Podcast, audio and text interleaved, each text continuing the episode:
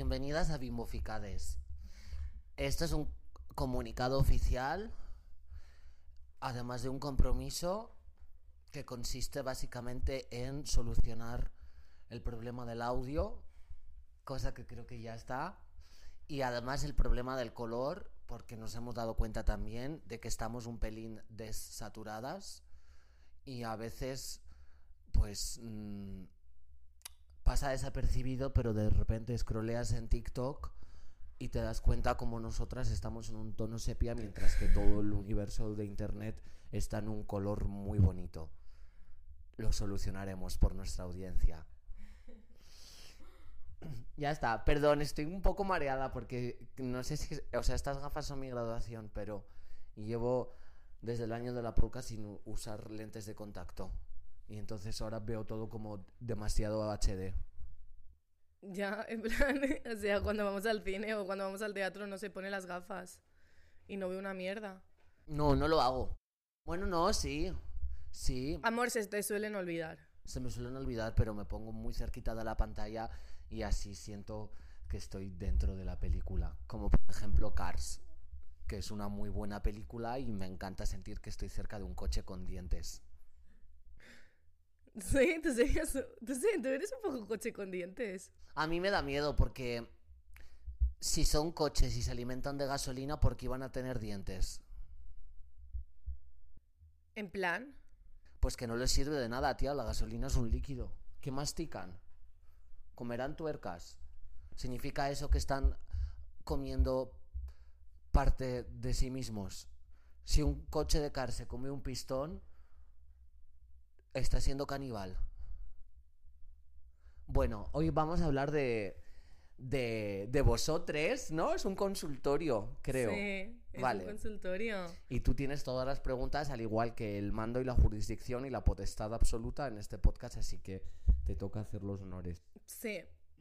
A ver, porque, ¿por cuál quieres empezar de pregunta? Como preguntas así más serias, preguntas más em, disfrutonas. Mira, esta te gustaría un montón, Samantha, porque eres un poco tú. Vale, a ver. Mira, soy una ONG para chicos con salud mental mala que me destrozan. Consejos.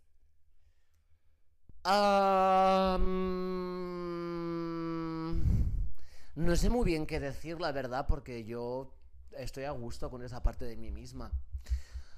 A ver, yo te aconsejaría que dejaras de salir con hombres.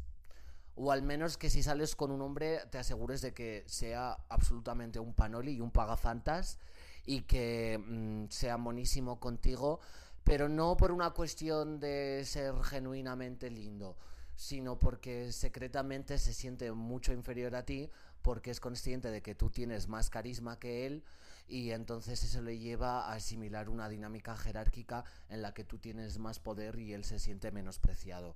Entonces ahí yo creo que puedes liberarte de esos comportamientos. Pero la clave creo que es hacerte lesbiana. Eh, creo que no te puedes liberar de esos comportamientos. Literalmente los pagafantas son los más victimistas. En plan, están todo el puto día lloriqueando y es el problema de este chico, que está siempre con tíos que tienen mala salud mental y les tiene que cuidar. Ya. Yo creo que tienes que estar tú más loca que ellos, ¿sabes? Eso no es lo que acabo de decir, María. No, tú has dicho que ellos tienen que ser más pagafantas que tú. Y yo digo que tú tienes que estar más loca que ellos. En plan, ponle los cuernos. Sí, deberías hacer algo como muy tóxico y muy chungo y para nada recomendable y que desde luego lleve tu relación a un escenario muy oscuro, incómodo y truculento. Sí, Y ejercer un poder desde ahí. sí. O dejar de salir con hombres y volverte, por ejemplo, adicta a la masturbación. Como tú. Como yo, la verdad me ha venido muy bien. Samantha una vez se fue de una fiesta para masturbarse. Sí, Cogió un taxi, se fue hasta su casa, se masturbó, cogió otro taxi y volvió a la fiesta. es que tenía muchas ganas de masturbarme y me parecía muy feo hacerlo en un baño público. Mm, no sé, a mí me parecía un poco hot. Ya, no tengo ningún consejo. Es que en realidad, ¿cómo sales de ahí? Porque yo en mi día a día no estoy ahí, pero de fiesta hay un motor invisible que me impulsa a ejercer de terapeuta, psicóloga, madre, amiga, enfermera y super nani para cualquier hombre que muestre un mínimo indicio de mm, desequilibrio mental y sobre todo de problema con el consumo de estupefacientes o alguna sustancia como por ejemplo bebidas espirituosas. Si yo veo a un hombre inestable, que no me importa lo más mínimo y con el que no tengo absolutamente ningún vínculo de fiesta y que por supuesto no me ha pedido su ayuda, pero yo tengo ese impulso maternal hacia él, voy a dedicar toda mi noche a esa persona. Sí, desde luego, o sea, creo que hace años que no salgo contigo de fiesta sin que te vayas con un desconocido a cuidarle. Mm, amor, yo no decidí ser filántropa. Bueno, siguiente. vale, le hemos dado un consejo de mierda a esta persona. Bebé, esto es un consultorio, no un consultorio eficiente. O sea, no hemos hecho ninguna promesa de que vayamos a solucionar su vida. Es verdad, yo solo he dicho, contadme lo que queráis. Claro, de hecho la gracia de tener amigas es que es como ir a terapia, pero ninguna mejora. Simplemente cuentas tus traumas en público, en alto, en un restaurante, y te vas de esa mesa con 10 euros menos en la cuenta y exactamente la misma situación pero muy desahogada porque te has dado cuenta de que tu vida es igual de miserable que la de todas tus amigas. Sí, espero que, que este consultorio sirva para eso. Y no se han gastado 10 eurazos. Es verdad, es gratis. Chicas, es de agradecer, ¿eh? Exacto. A ver, ¿cuál ha sido la mayor crisis que habéis vivido y cómo lo superasteis? ¿Crisis en cada una la suya o la nuestra?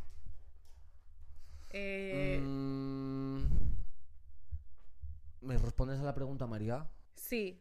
Eh, crisis, cada una la nuestra. Ah, o sea, entre nosotras. A ver, entre nosotras.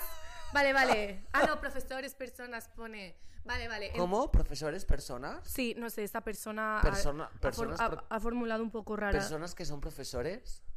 No. Profesores que son personas. Am- amor, escúchame, entre nosotras la mayor crisis que hemos vivido es porque yo estaba obsesionada con Samantha porque me enamoré de ella cuando la conocí. O sea, yo de repente vi a la tía más rara, eh, guarra, Sí, era muy guarra. vulgar, Sí, tan vulgar, era súper obscena.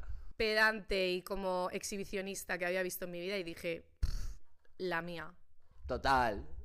Y yo pensé, vaya desquiciada que no para de perseguirme y agobiarme, Dios mío. Entonces la puse a parir, ella se enteró, eh, se puso a llorar muy fuerte y yo pensé, joder, está verdaderamente loca. Y dije, tengo que ser su amiga. Sí, es verdad. Y ya está, lo sobrepasamos así, en realidad. No tenemos muchas crisis porque como las dos nos comunicamos de una manera muy neurodivergente y por lo tanto directa, eh, uno, pues siempre sabemos nuestra situación, lo que pensamos cada una de la otra, eh, y dos, no hay pie a malentendidos. Y además, em, como que no podemos tomarnos cosas a pecho o de una manera mm, civilina, extraña, porque simplemente nos decimos las cosas como son y a veces incluso utilizando muchas palabrotas, lo cual es muy satisfactorio. Sí, o sea, no, no tenemos rabia acumulada porque hace algo que me molesta mínimamente y le digo, cállate hija de puta, Sí. y ya está. Y yo le digo, tu puta madre, María, que eres idiota, te detesto. Sí, Y entonces pues ya ahí luego nos vamos a merendar. sí, y no pasa absolutamente nada. Entonces no, no nos peleamos, pero luego crisis que hemos tenido, pues eh, tu mayor crisis fue cuando, cuando te dejó tu ex, ¿no? O cuando se murió tu abuelo. Eh, sí. O cuando te tiraste por un balcón. Sí. O cuando me dieron dos comas etílicos seguidos. Sí, has tenido bastantes crisis, ¿eh? A lo tonto. Total. O cuando me pegó un puñetazo un hombre muy mayor con el que me lié y entonces me puse a llorar y el camarero me dijo que me estaba bien empleado porque era muy guarra. Y yo tenía 16 años. Y ese hombre como 70. Sí, o como cuando me gustaba un chico y mm, tuvimos sexo y yo era la primera vez que tenía sexo con alguien y él simplemente dijo que lo había hecho porque estaba la luz apagada y luego le dijo a un guiri que me podía tener cuando quisiera y yo le seguí porque él se dio cuenta de que me estaba escuchando y pensé que le había sentado muy mal como toda la situación y que se arrepentía profundamente y en realidad solo estaba yendo al baño y me dijo que estaba perfecto. He tenido muchas crisis, pero eh, lo bueno que tenemos las dos es que la incomodidad es nuestro terreno. Y mm, creo que disfrutamos mucho de los momentos positivos, eh, tranquilos y agradables y sacamos buenas conclusiones de ahí, pero también disfrutamos muchísimo de la desgracia, eh, el bochorno, la vergüenza ajena y mm, cualquier situación rocambolesca. Entonces, no lo sé, me siento bastante indestructible. A ver, es que todo es por la anécdota. O sea, te pasa algo malo, mira, cariño.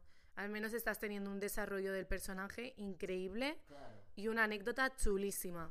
Claro, la manera de sobrepasar las crisis, que también estaba dentro de la pregunta, ¿no? Es básicamente em, disociando de la realidad y pensar que toda tu vida es una serie con tantas temporadas como gustes que tus amigas son personajes de esa serie y entonces pues sentir lo que ha dicho María que si te sucede una desgracia en realidad es un plot twist y que esa semana va a aumentar mucho la audiencia porque la gente lo que le gusta es la miseria humana. Sí, es una forma de mm, valorar tu vida aunque sea una puta mierda. Sí, y es la mejor, la verdad. Y aceptar el cringe. Creo que ponerte el cringe es como el mayor coping mechanism del mundo. O sea, mm, simplemente si tuviéramos el esquema mental convencional de la vergüenza ajena y nos lo aplicáramos a nuestra vida cotidiana, estaríamos llorando por las esquinas y muy, muy eh, hechas trizas. Sí, nos da exactamente igual ser completamente eh, ridículas y bochornosas porque no tenemos otra manera de ser y pues hay que apechugar, ¿no? En plan, es que yo lo he intentado mucho no ser ridícula, pero es que no, no es algo que se me dé bien, no puedo hacerle nada. No, y además la gente lo huele. Cuando tú intentas ser más seria de lo que eres, o mm, yo qué sé, mm, tomarte las cosas de una manera distinta tu naturaleza, la gente lo percibe. Y entonces ahí sí que eres ridícula de verdad. O sea, si intentas no ser ridícula, eres más ridícula que si eres ridícula y simplemente aceptas que eres ridícula. Totalmente. Venga, vamos a hacer otra pregunta, ¿vale? Vale. Hay una persona que dice, termino la carrera este año y no sé qué hacer con mi vida. Consejos, vivir en Madrid, sí o no. A ver, amor, yo pienso que vivir en Madrid es una muy buena decisión si tienes padres ricos o em, eres una chica artística rara eh, que quiere pasárselo muy bien. Si quieres tomarte tu vida en serio, probablemente no sea el mejor sitio. Sí, es un sitio... A ver, a nosotras nos ha ido muy bien. O sea, quiero decir, yo estoy convencida de que si no me hubiera mudado a Madrid, no sé si tanto como no estar donde estoy a día de hoy, pero desde luego se habrían desarrollado las cosas de manera distinta o más paulatinamente. Pero sí es como un subido, un punch, de repente estás como en 80 planes, ¿no? Es como un ecosistema del que empiezas a formar parte y por un lado es excitante y te entusiasma, pero por otro lado, no lo sé. Siento que Madrid es como estar en tu habitación y llevar varias semanas sin ordenarla y sin tender la ropa, ¿sabes? O meterla en los cajones y de pronto estás en un cubículo minúsculo lleno de desorden y ropa que huele a mojado. Pero te has acostumbrado y entonces estás a gusto ahí. Estás a gusto, es tu casa, en plan... Y piensas, vivo en la mierda, pero qué bien estoy. Claro, home.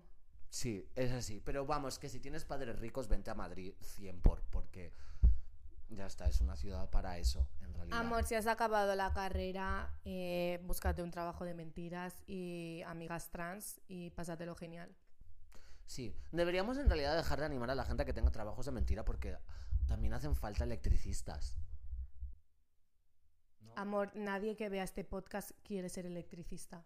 Mm, te sorprendería la cantidad de técnicos de sonido bisexuales guarros que nos siguen, ¿eh? Por lo menos uno. Uno, por lo menos uno. Uno que sé quién es. Bueno, uy, uy, uy, pues luego me lo dices. Escúchame, ¿por qué las modernas son tan hostiles? Vale. No son. No lo son, pero porque nosotras a lo mejor no nos tratan. A ver, es que antes que. O sea, mm, las modernas, si algo son, son interesadas. Entonces, no te van a tratar mal nunca, Samantha. O sea, las modernas jamás van a ser borde contigo. Mm, yo pensaba que era por mi poder de convicción y mis enormes capacidades sociales. Y mis enormes tetas. Y mis enormes tetas que llegan al suelo y es muy incómodo ya que me tropiezo todos los días. Ah, no diría que son hostiles. A ver, es verdad que perro no come perro. Y ya más allá del interés, si tú eres una moderna, se acerca otra moderna y sabe que eres moderna. Es que es eso, es lo que decíamos en Barcelona, que, que las modernas de Barcelona te van a tratar como el culo o te van a despreciar un montón. Estoy llena de pelos, o sea, es un bochorno eh, el aspecto que tengo hoy, pero bueno.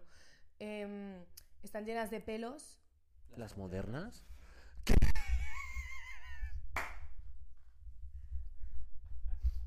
A ver, voy a centrarme. Que se laven. Que se limpien la chaqueta. Que no están llenas de pelo las Todas modernas. tienen gato, todas, las modernas tienen gato. Tío, pásate un rodillo de esos No, con velcro. escúchame, las modernas, para ellas solo existen personas que estén dentro de su misma categoría social.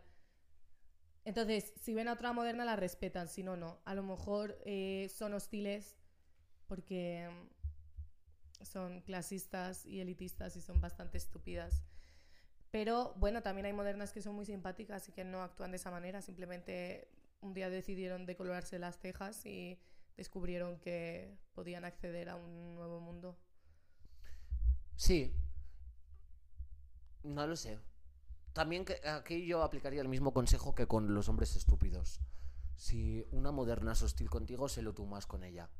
Y entonces ahí empezará a respetarte. O le puedes robar el smartphone y ya está.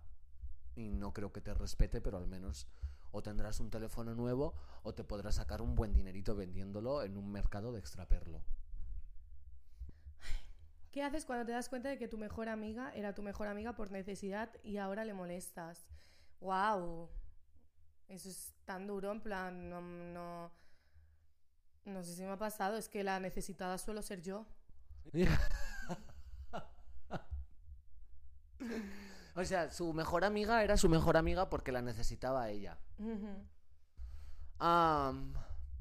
También aquí habría que ver qué tipo de necesidad. Claro, o sea, necesidad de atención. Ya. Mm, es difícil, ¿eh? Mm, Es que yo creo que tenemos otra virtud, además de ser ridículas, y es que escogemos muy bien siempre nuestras relaciones. O si escogemos mal, nos damos cuenta enseguida, Sí, ¿sabes? sí, sí. Como que nunca hemos tenido un conflicto de que mm, nuestra mejor amiga. Bueno, yo una vez tuve una amiga que me mentía un montón. Tú tenías una mejor amiga que era una cerda Que era una cerda, una cerda, me ponía a parir siempre. Y, y era mitómana, todo el rato decía mentiras. Y yo le decía, tía, esto es una mentira claramente. Además era una mentira en plan, ah, eh, Eduardo Casanova ha hecho una portada de Vogue desnudo. Yo iba esa tarde a buscar la portada de Vogue de Eduardo Casanova desnudo. No porque fuera una guarra, sino porque me interesaba la cultura de la revista. Y no estaba. Y yo le decía, oye, esto es mentira. Y fingía que no, que no me lo había dicho nunca. Y me hacía mucha luz de gas. Y es verdad que me protegía mucho porque era la más popular del instituto. Y nadie se metía con ella. Pero al mismo tiempo, pues yo era víctima también de sus redes. Y lo que hice fue em, hacer como si nada. Me subí al bus de camino a casa. Y ella empezó a hablarme. Y yo cogí los cascos, me los puse. Y empezó a decirme, pero serás maleducada que te estoy hablando. Y yo fingí como si no me estuviera diciendo nada. Y a partir de ese día no la volví a hablar nunca más. Ya la verdad que te faltó bastante comunicación. Me faltó mucha comunicación, pero pensé que no era necesaria. Creo que sí que lo era. ¿Qué le voy a decir, tía? ¿Eduardo Casanova no ha hecho una portada desnudo? Pues no. Hombre, a ver, pues no corta la relación así como así. Sí, porque no, dijo unas cosas muy feas. Y yo pues estaba en otra movida ya. A ver, yo hablaría con tu amiga y aclararía las cosas porque probablemente sean suposiciones y si no lo son, pues te lo confirmará ella y resolveréis las cosas juntas. Si habéis tenido una relación de amistad, lo mínimo es hablar de cómo termina y hablar de cómo te sientes. La clave es siempre tener una conversación y cuanto más incómoda mejor. Porque ahí verdaderamente se solucionan los conflictos. Pero bueno, siempre puedes ponerte unos cascos y fingir que no la estás escuchando. O obligarla a hacer un test sobre anatomía de Grey y hacerla sentir muy mal y ridícula por no acertar todas las preguntas. Sí. Escúchame. Siguiente, tres años en, con situationships porque todas mis relaciones acaban así. Si me hago bollera se soluciona. Cariño, los hombres odian el compromiso.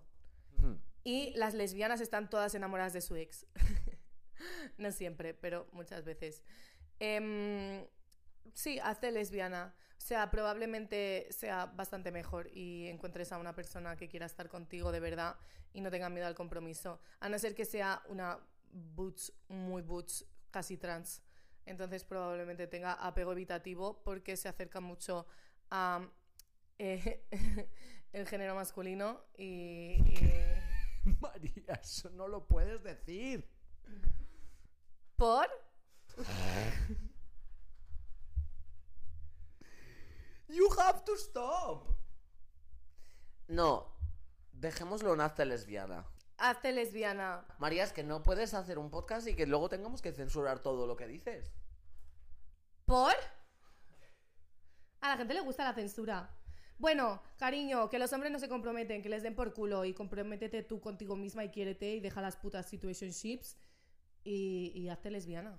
Sí, creo que si eres consciente de que sigues un patrón, deberías em, aprender a analizar esas señales de alarma antes de involucrarte hasta el cuello de tal manera que no puedas salir y mm, buscar la forma de evitarlas de manera consciente para no someterte a más agravios, porque eso es lo que es salir con hombres que no se quieren comprometer, un agravio.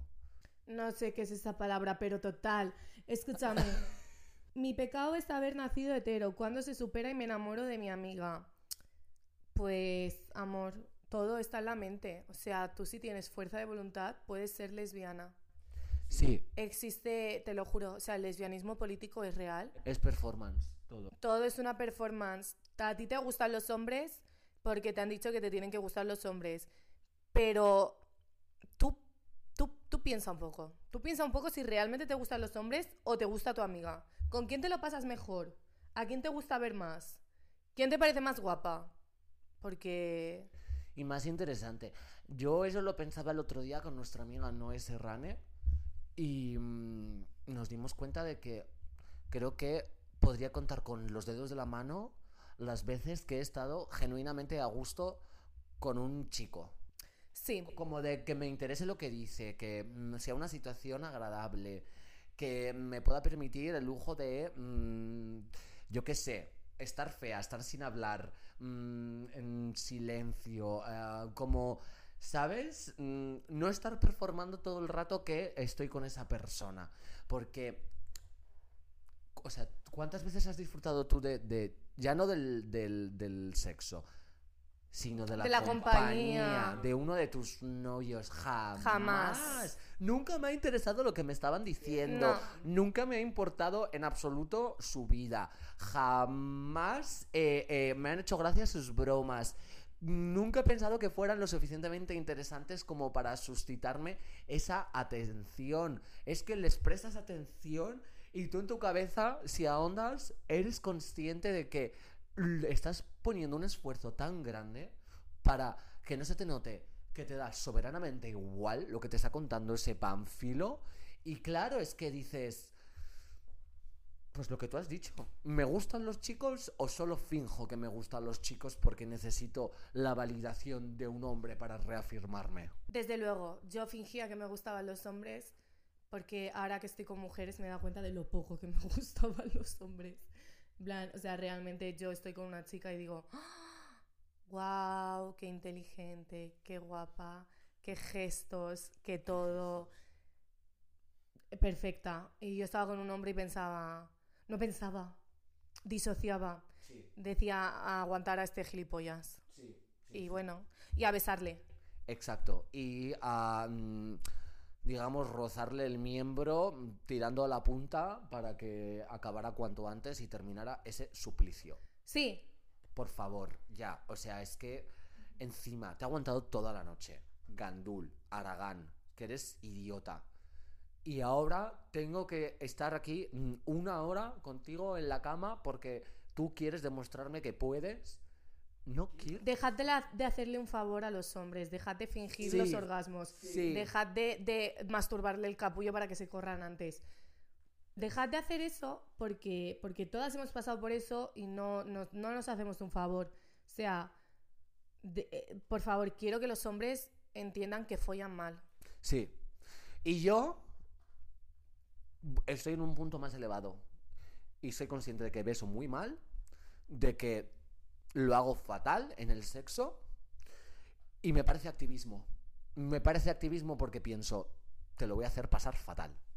Y voy a conseguir que esta experiencia que tú ibas buscando, porque tienes un impulso sexual irrefrenable y que condiciona toda tu existencia, sea desastrosa, mm, desagradable, nauseabunda, que sea asquerosa. El sexo puede ser algo bonito No. y puede ser algo romántico. No, no, no, es es Y nos tenemos que enseñar mutuamente a tener sexo eh, sano, bueno, no, consentido. no. No. No, es inmundo y grotesco. Y lo que tiene que hacer la gente es beber, fumar, desperdiciar su vida, tomar estupefacientes y, por supuesto... mm, Dejar de follar. Exacto. Vale, bueno, vale, bueno, pues siguiente pregunta. Por favor, ayuda, ¿cómo me deshago de la self-objectation? ¿Qué coño es eso? Self-objectation. A autoobjetivización. Estoy igual. ¿Qué significa esto? ¿Como, como, como hot? ¿Como, como, como objetivizar a alguien? ¿Es como solamente es un objeto tal? En plan, supongo que tirando un poco a lo sexual o a lo Ah, vale. Claro, sí. Mm, Es que hacéis preguntas que son bastante ambiguas, porque tampoco creo que tenga nada de malo querer ser un objeto. A ver, sí, sí lo tiene. Yo creo que te vuelves como un agente como más activo en tus decisiones cuanto más tiempo pasas eh, valorándote a ti. Plan, cuanto más tiempo pasas como no rellenando el tiempo, sino estando contigo, entendiéndote y escuchándote, que es que parece una tontería porque, porque a mí me decían, escúchate, y yo decía, tía, si yo me escucho mazo. No, no, es mentira. Es mentira porque escuchar es escuchar activamente, o sea, una escucha activa es que tú escuchas algo y reaccionas, no que simplemente sabes las cosas. Entonces, no es lo mismo em, pensar, joder, qué puto desastre que hago con este gilipollas. eh, deja de subir fotos en tetas para que un pajero te dé like y te envíe una foto de su polla. No es lo mismo pensar eso que decir, vale, voy a dejar de eh, hacer esto, voy a dejar de, de estar con gilipollas, voy a escucharme. Eso es escucharte de verdad. Entonces, yo creo que hay que tomarse tiempo para ti misma para valorarte lo suficiente como para no dejar que los demás no te valoren. De acuerdo, pero mm, no veo nada de malo en objetificarte si lo haces en un contexto Sano, seguro. exacto. Seguro. Tienes que pasar por ese proceso de escucharte para saber que lo que quieres de verdad es objetificarte. Y a lo mejor es que siempre hay como este debate, ¿no? Con las prácticas parasexuales, las parafilias, etcétera, el BDSM, mm, de si es empoderante, ¿no? Si está bien, si está mal, si parte de unos traumas. Yo creo que, para empezar, todas partimos de un trauma. Sea mm, tirando a Si la- eres una mujer, sí, desde luego. Exacto. Sea tirando a mm, renegar completamente de esas prácticas o abrazarlas hasta el infinito.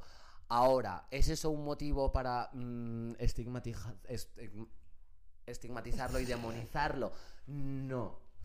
Por eso digo que tienes que pensar si lo haces porque has escuchado tu propio ritmo y sabes que eso es lo que te apetece de verdad o si lo estás haciendo porque crees que es lo que debes hacer. Vale, si fuésemos un bicho, ¿quién seríamos? Yo, eh, ¿Como quién? ¿cuál- ¿qué bicho? Yo un gusano. ¿O ¿El de bichos? No, ¿qué bicho serías? Tú serías totalmente una oruga súper oronda. Ay. Pero como en la película de Pixar, tía, así como disfrutona, divertida, un poco Gordichi. silly. Sí, goofy, con unos colores muy bonitos. Sí, ¿y tú? Am, no lo sé. Porque... mm, creo que sería un grillo. Sí, Total, encima el nombre te pega un montón. O sea, a mí si te hubieses presentado a mí como Grillo Hudson, yo no, yo no me hubiese planteado nada. No, me yo no hubiese pensado, eh, ese no es su nombre de verdad, eh, ¿qué está diciendo? No, yo hubiese dicho Grillo Hudson. Y además tienen como la pierna así musculosa. Claro que no las ponen erguidas porque al final un insecto no es un ser humano. Entonces no pueden caminar de pie. Pero si lo hicieran tendrían una pierna muy musculada y fibrosa como la mía. Vale, tengo una relación abierta, pero en verdad creo que son unos cuernos pactados. No sé muy bien cómo va. Total. plan, eh, haz lo que te haga sentir segura. Si no estás preparada para tener una relación abierta, por mucho que quieras a la otra persona, no tienes por qué ceder. Igual que la otra persona, si quiere tener una relación abierta, no tiene por qué ceder a tener una relación cerrada por ti. plan, a veces pues es mejor separarse y ya está. Escúchate y ve, mira lo que sientes realmente. Y si sientes que simplemente estás cediendo a que la otra persona esté con otras personas, pero en verdad te duele, pues déjalo, porque te va a desgastar mucho mentalmente. Ajá. Hay momentos en los que tienes que hacer lo que necesitas en lugar de lo que quieres. Y a lo mejor pues deseas mucho mm, alcanzar ese modelo relacional y vivir la vida de esa manera que se te ha planteado y que no te parece pues nada descabellado, pero necesitas otra cosa en ese momento. Porque no estás preparada, porque no puedes, porque simplemente no quieres. Y si eso te está superando, no veo por qué habrías de seguir. A mí lo de tener tesón, ¿sabes? Como fortaleza, resistir estoicamente algo porque lo vas a conseguir hasta que te adaptes a eso, es una cosa que hace tiempo que dejé atrás.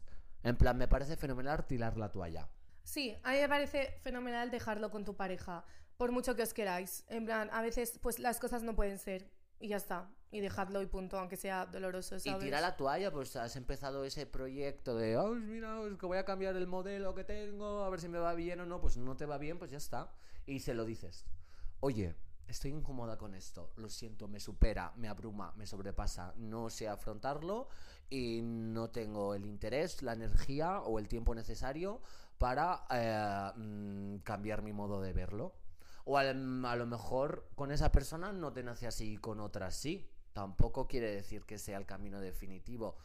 Pero no es el camino que quieres seguir ahora. Exacto. Vale, ¿cómo dejar de estar tan preocupada, controlada ante la mirada masculina? Esto es lo mismo que la de em, objetivizarte a ti misma. Bueno, pues eh, mm, dándole más importancia a tu propia mirada y construyéndola desde tus propios gustos e intereses. Y creo que cuando te prestas más atención a ti, le prestas menos atención a los hombres. Sí. También es verdad que a veces coincide tu mirada con la de los hombres. Porque a mí me gusta mucho vestir como un putoncillo. Es verdad que la mayoría de hombres me desaprueban. Porque no soy como un icono sexual realmente. Aunque yo lo sienta así. Y como... Tú que- lo sientes tan así. Yo siento, tía, yo veo a la Betty Whoop y digo, somos la misma. En plan, el pelo, ¿sabes? Yo me pongo mi minifaldita, mi top. Y yo sé que estoy arrebatadora y sexy y que cualquier persona que me vea pasar mm, va a sentir un fuego interno que le empieza a crecer hasta abrazarle porque suscito una libido, pero mm, de proporciones épicas. Y no es así realmente, entonces, es verdad que que yo me sexualice es un poco contraataque. Pero si encarnas el estereotipo de muñeca, del lujo y del vicio y coincide con la visión masculina, tampoco te sientas culpable, a menos que eso no sea lo que quieres vivir. Total. Siguiente pregunta. ¿Qué creéis que debería hacerle a un amigo que me ha hecho quedar como loca delante de todos? Comunícaselo. A lo mejor no lo ha hecho intencionadamente y, y tú sabrás la relación que tienes con él y supongo que las intenciones que tiene él, pero yo lo comunicaría y si veo que no hay una respuesta coherente por su parte, pues a lo mejor cortaría la relación. Es gracioso como la mayoría de cosas se solucionan con escuchar y comunicar. Total. Es que parece una tontería, pero... Parece una tontería, pero es heavy, ¿eh? Vale. Esto es una chica que lo ha dejado con su novio. Es un chiste. Van, una chica, un maricón. Ay, luego te cuento un chiste que me contó Gema sobre coños mojados. ¿Cuál? Dímelo, pero ella no odiaba ese, ese término. Eh, Ah, no, odiaba coño meao. Coño me odiaba. Cuéntale, cuenta el chiste. Ay, no, es que va a dar vergüenza. No, no lo voy a contar. Cuéntalo. No, no, no, que no, que odio los chistes en realidad. Solo me hacen gracia si los cuenta Gema porque es muy buena storyteller. Vale, esta chica lo dejó con su ex y su ex llevaba ocho meses con otra chica y le ha puesto los cuernos a la nueva chica con la chica que nos habla. Ese ha sido el cuerno. Ella ha sido el cuerno. Sí. Um, yo sería amiga de la otra. Yo se lo diría y jodería su relación y me enrollaría con la novia que probablemente esté buenorra. Ya, no lo sé, es que es una tesitura tan complicada. O sea, por supuesto tienes que aceptar que mm, lo has hecho regulera. No voy a decir mal, porque tampoco quiero sentar cátedra, pero por lo menos regulerilla lo has hecho. Pero es que a veces... A veces. A veces hacer algo malo es hacer las cosas bien. Para sí, ti. yo entiendo que a lo mejor te ha aclarado cosas respecto a cómo te sentías con él. Si te ha hecho pillarte más, muy mal, porque es un capullo que le ha puesto los cuernos a su novia contigo. Entonces, no creo que debas de estar enamorada de un tío así. Porque también supongo que siguen juntos. Y eh, si te ha hecho pues darte cuenta de las cosas, pues de putísima madre, no sé. O se lo contaría a la chavala para que deje de vivir engañada, porque nadie se merece eso. O pues simplemente pasaría del tema y pasaría de él y pasaría de ella. Y Yo me liaría con ella. Yo también. Sí. Y le enviaría al, al, al cuernudo, al que los ha puesto, em, 100 mensajes, cada uno con el mismo link de enlace al videoclip de Danza Kuduro. Sí, eso es una buena forma. O le enviaría estiércol a domicilio en su casa. Sí, por, es verdad, eso funciona muy bien. Eso funciona muy bien siempre. O le pones crema depilatoria en el champú. ¿Por qué? No lo sé, porque le gusta a este chico, pero mm, es muy gracioso, ¿no? Como ver que se va a lavar el pelo y está calvo. Es verdad, es algo que hay que hacer al menos una vez en la vida, es mágico. Total, ojalá me lo hagas, María. Ay, este gay ha puesto, ¿qué hago si soy gay y me siento atraído por María? Pues estupendo porque no hay nada que me guste más que un gay. Yo me leo con muchos gays, la verdad. Sí. Como que... Samantha, no estamos hablando de ti. Sí, Ah, vale. acabo de empezar yo la conversación. Eh, no lo sé, creo que muchos gays, o sea, si hemos aceptado que hay mucha gente que es heterosexual porque está convencida de que tiene que serlo y que en realidad puede ser bisexual o homosexual, creo que también es hora de abrir el melón de que hay mucha gente que ha aceptado que es homosexual y en realidad pues puede tener un esquema de deseo mucho más abierto o menos convencional de lo que ellos se creen. Y lo digo por propia experiencia porque me lío con mariquitillas y les digo, "Mm, ¿sois bisexuales? Y me dicen, no. Y no sé en qué... Eso pasa mucho con los gays. Yo creo que con las mujeres pasa menos, que son como más capaces de aceptar que son bisexuales, a no ser que sean una pedazo de buchona. Pero mayoritariamente como que les cuesta menos aceptar que son bisexuales. Pero en cambio los gays es como me ha costado tanto salir del armario, tanto trabajo, la aceptación de que me gustan los hombres, etcétera, que creo que tienen un conflicto bastante fuerte con su bisexualidad. Sí. Yo... Mi recomendación es que si te gusta, fóllatelo. Sí, si es un plátano o una fruta. Una calabaza, Dios. Una ca- ¿Te gusta la calabaza? Fóllatela. Exacto. Ves un melón, le haces un buen boquete y le metes la polla. Sí. Y ya está. Ella Y te quedas a gusto. A lo mejor es lo que le hace falta a la gente, follarse un melón. Sí, abriendo el melón. Escúchame, ¿qué trauma creéis que está ligado a beber y follarme a todo tipo de hombres asquerosos? Tú. ¡Ay! Esta es mi pregunta.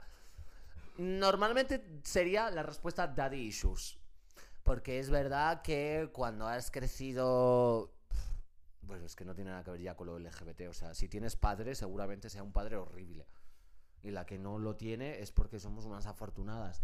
Pero claro, al final, cuando no es por tus familiares o tu padre o tu abuelo o una figura de autoridad en tu familia, sientes siempre el rechazo de la mayor parte de hombres que ha habitado tu entorno, en plan tus compañeros de clase, la gente que te hacía bullying, ¿no? Y ese rechazo al final pues se traduce en buscar la aprobación de hombres que encajan en ese perfil.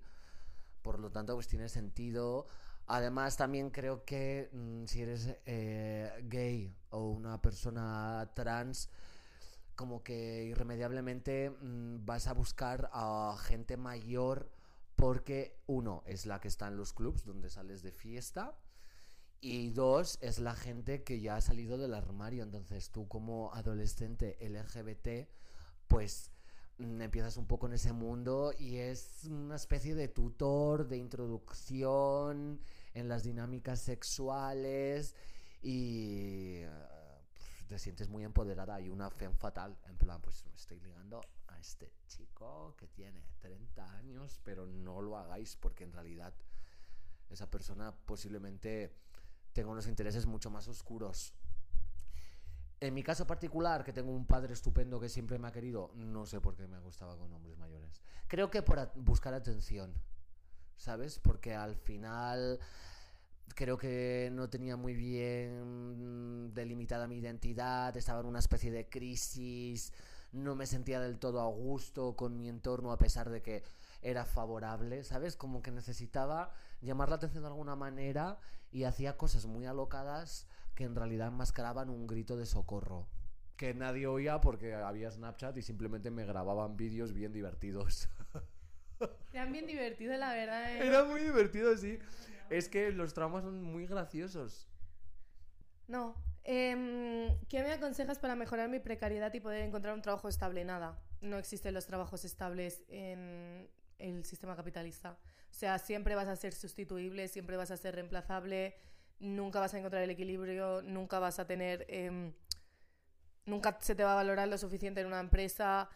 Es muy complicado, o sea, no puedes aspirar a eso, puedes aspirar a estar lo menos precarizado que puedas y con eso, pues no sé muy bien cómo conseguirlo porque ah, hazte TikToker.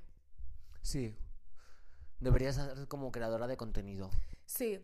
Es muy gracioso que se enfaden siempre como los rancios, porque ahora todas queramos ser TikTokers y, y vivir del cuento. Y es como, o sea, defiendes el libre mercado, el capitalismo, la propiedad privada. Y sorpresa, cuando el libre mercado decide que el producto cultural que más se tiene que consumir es una niña bailando Juan Magán en una red social, ¿te enfadas? Pues no era que el mercado se regulaba a sí mismo, o sea, quiero decirte, vive del cuento. Haz publis, quiero, ¿sabes? Haz bailes divertidos, Sí. ponte un crop top. Tírate un cubo con agua helada encima, o yo que sé, masa un cajón lleno de... Líate con un famoso. Sí, corta arenita, así. Haz ASMR. Hazte un maquillaje que hemos visto cientos de veces, pero que pues puede haber siempre otra persona que lo vea por primera vez. Resube vídeos de Forrest Gump con un, un vídeo al lado de ASMR para que la gente lo mire en bucle y ganes muchas visitas. Hmm. Pon un hashtag bien molón. Un hashtag bien molongi. ¿Sabes qué? Va- Yo creo que vamos a hacer otro capítulo de... De hashtags. Sí, no, sí. Me encantan los hashtags. Siempre pongo hashtag bimbo. Hashtag for your page. Mi hermano pone hashtag gay boy, gay guy. Más por más. Pongo culo. A ver, escúchame. Vamos a hacer otro capítulo del cuestionario porque eh, nos han quedado 100.000 preguntas. Y vamos a acabar este. Ya hemos hecho 40 minutos. Mm, más de- ¿50 minutos? Casi. Es que nos han hecho muchas preguntas. Joder, tanta gente nos ve. Y con lo mal que estaba mi audio, ¿eh? Eh. Vale, pues parte 2. Vale, chao.